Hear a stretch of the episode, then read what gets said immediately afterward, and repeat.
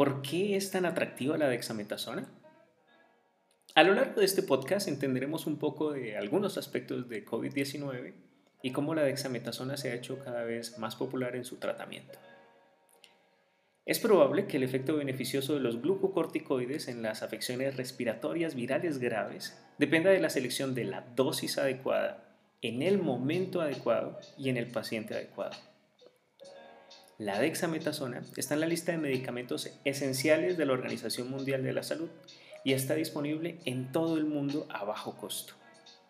Las pautas emitidas por los directores médicos del Reino Unido y por los Institutos Nacionales de Salud de los Estados Unidos ya se han actualizado para recomendar el uso de glucocorticoides en pacientes hospitalizados con COVID-19. Intentaremos resumir el esfuerzo del grupo colaborativo Recovery al analizar el uso de dexametasona en pacientes hospitalizados con COVID-19, un estudio que se publicó en julio del 2020.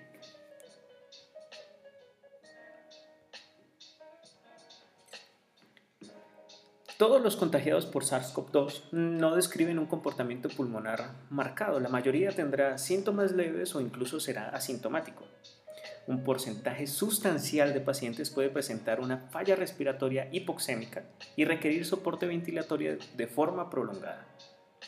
Solo en Reino Unido, aquellos hospitalizados por COVID-19 tenían una mortalidad del 26%, un porcentaje que subía al 37% si requerían soporte ventilatorio. Remdesivir acorta el tiempo hasta la recuperación en pacientes hospitalizados, pero hasta ahora ningún agente, ningún agente terapéutico reduce la mortalidad.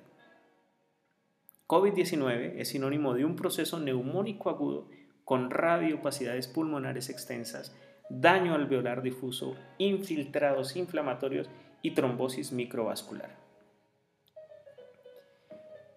En el caso específico del COVID-19, su manifestación severa, tenemos que esa falla orgánica es principalmente de origen inflamatorio y que los marcadores inflamatorios están representados, entre otros, por una proteína C reactiva, la ferritina, la interleuquina 1 y la interleuquina 6.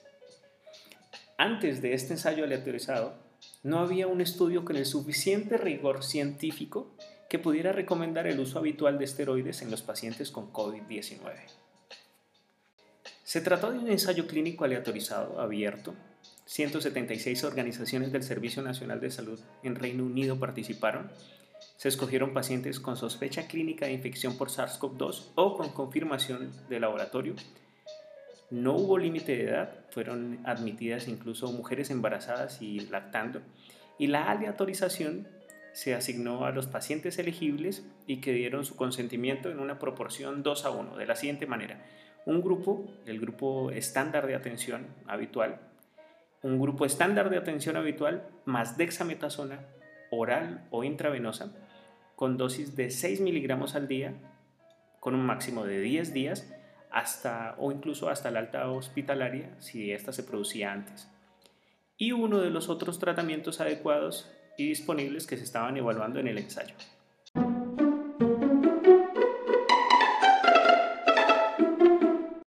Una característica de este estudio es que no fue cegado.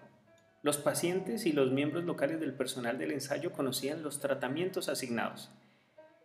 Para algunos pacientes, la dexametasona no estaba disponible en el hospital en el momento de la inscripción o el médico responsable la consideró definitivamente indicada o definitivamente contraindicada. Por esa razón, estos pacientes fueron excluidos. El seguimiento a 28 días o hasta el alta o hasta que se produjera una muerte, lo primero que ocurriera, se llevó a cabo a través de un formulario de seguimiento en línea donde se evaluaba la adherencia al tratamiento, la recepción de otros tratamientos de prueba, la estancia hospitalaria, el requerimiento de asistencia respiratoria con duración y tipo, la necesidad de soporte renal y el estado vital, incluida la causa de muerte. Recordemos que este es un informe preliminar. Sin embargo, los desenlaces incluyeron un primario, que fue la mortalidad por todas las causas dentro de los 28 días posteriores a la aleatorización. Se especificaron análisis adicionales a los seis meses. Entre los desenlaces secundarios están el tiempo hasta el alta hospitalaria y entre los pacientes que no recibieron ventilación mecánica invasiva en el momento de la asignación al azar, la posterior recepción de ventilación mecánica invasiva. Esto incluía la oxigenación por membrana extracorpórea o la muerte. Se midieron además algunos desenlaces clínicos preespecificados, mortalidad por causas específicas, hemodiálisis o hemodiafiltración, arritmia cardíaca mayor registrada por un subgrupo y recepción y duración de la ventilación. En un estudio de esta magnitud, la pregunta que surge es ¿cuándo dejar de reclutar pacientes? El análisis que hicieron planteó que si la mortalidad a 28 días fuera del 20%, entonces la inclusión de al menos 2.000 pacientes en el grupo de dexametasona y 4.000 en el grupo de atención habitual proporcionaría una potencia de al menos el 90% con un valor de P bilateral de 0.01, lo que permite detectar una reducción proporcional clínicamente relevante del 20%. Esto es una diferencia absoluta de 4 puntos porcentuales entre los grupos. Y así lo hicieron. En junio dejaron de reclutar pacientes.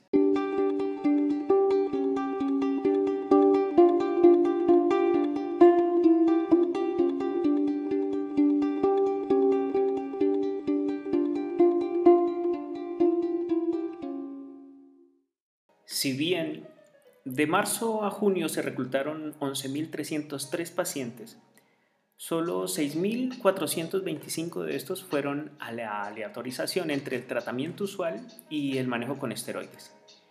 Finalmente, en los grupos de seguimiento a 28 días basados en el principio de intención a tratar, 2.104 pacientes fueron para el grupo de dexametasona y 4.321 para el grupo del tratamiento habitual con una ventaja importante y es que se logró el seguimiento del 99.9 de estos pacientes, con una duración media de tratamiento que fue de 7 días. Recordemos que estaba planteado a 10. Datos importantes. La media de edad estuvo en 66.1, más o menos 15.7 años.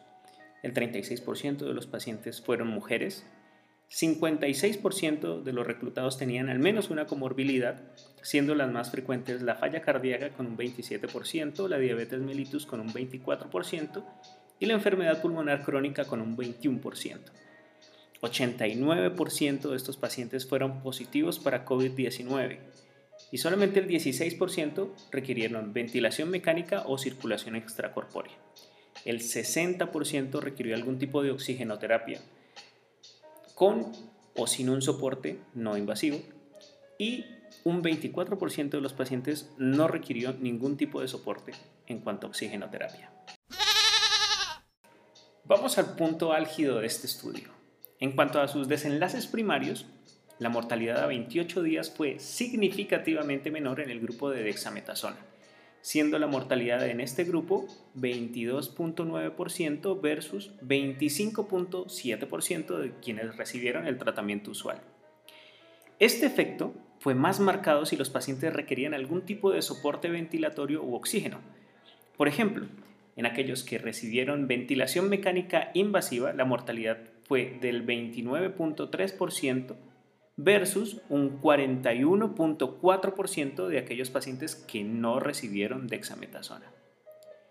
En el caso de aquellos que recibieron algún tipo de soporte con oxígeno, la mortalidad en el grupo de dexametasona fue de 23.3% versus un 26.2% del grupo que no recibió dexametasona. Y aquí viene un resultado fundamental. No no hay impacto en la mortalidad en los pacientes que no requieren oxígeno. Si un paciente no tuvo requerimiento de oxígeno, su mortalidad en el grupo de dexametasona fue de 17.8% versus un 14% para el tratamiento usual. Hablemos de desenlaces secundarios. Pues bien, con dexametasona se logró bajar el tiempo de estancia hospitalaria y aumentar la probabilidad de egresar vivo a los 28 días. Este porcentaje era de 63.5% con el manejo usual y de un 67.2% con el manejo con dexametasona. siendo este beneficio mayor en pacientes que requirieron ventilación mecánica invasiva. Y entre los pacientes que en el momento de la aleatorización no recibían ventilación mecánica invasiva y estaban en el grupo de dexametasona, en una menor proporción progresaron a ventilación mecánica o muerte.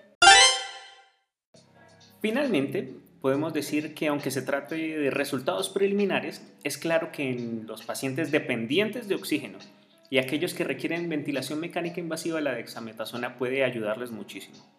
Sin embargo, no hubo evidencia de que la dexametasona proporcionara algún tipo de beneficio entre los pacientes que no estaban recibiendo asistencia respiratoria en el momento de la aleatorización. Y los resultados fueron consistentes con un posible daño en este grupo. El beneficio es evidente en aquellos pacientes que llevan más de 7 días de inicio de síntomas precisamente por coincidir con la aparición del daño pulmonar asociado a inflamación.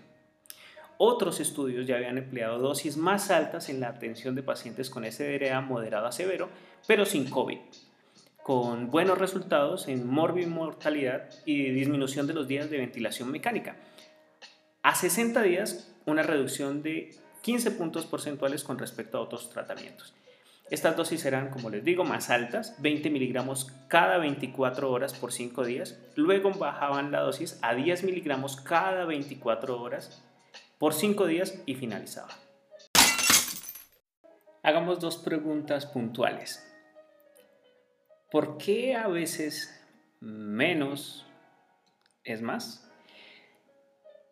Lo dijimos empezando y es que es probable que el efecto beneficioso de los glucocorticoides en las infecciones respiratorias virales graves dependa de la selección de las tres cosas importantes, la dosis adecuada, el momento adecuado y el paciente adecuado las dosis altas pueden ser más dañinas que útiles, al igual que dicho tratamiento administrado en un momento en el que el control de la replicación viral es primordial y la inflamación sea mínima. Y aquí viene la segunda pregunta. ¿Será conveniente iniciar antes de 7 días de iniciar los síntomas? Se ha observado una depuración más lenta de ARN viral en pacientes con SARS, MERS e influenza que fueron tratados con glucocorticoides sistémicos, pero, pero, pero, se desconoce la importancia clínica de estos hallazgos. El mayor beneficio de mortalidad de la dexametasona en pacientes con COVID-19 que reciben asistencia respiratoria y entre los resultados después de la primera semana de su enfermedad sugiere que en esta etapa la enfermedad puede estar dominada por elementos inmunopatológicos con la replicación viral activa jugando un papel secundario. Esta hipótesis advertiría contra la extrapolación del efecto de la dexametasona en pacientes con COVID-19 a pacientes con otras enfermedades respiratorias virales con una historia natural completamente diferente.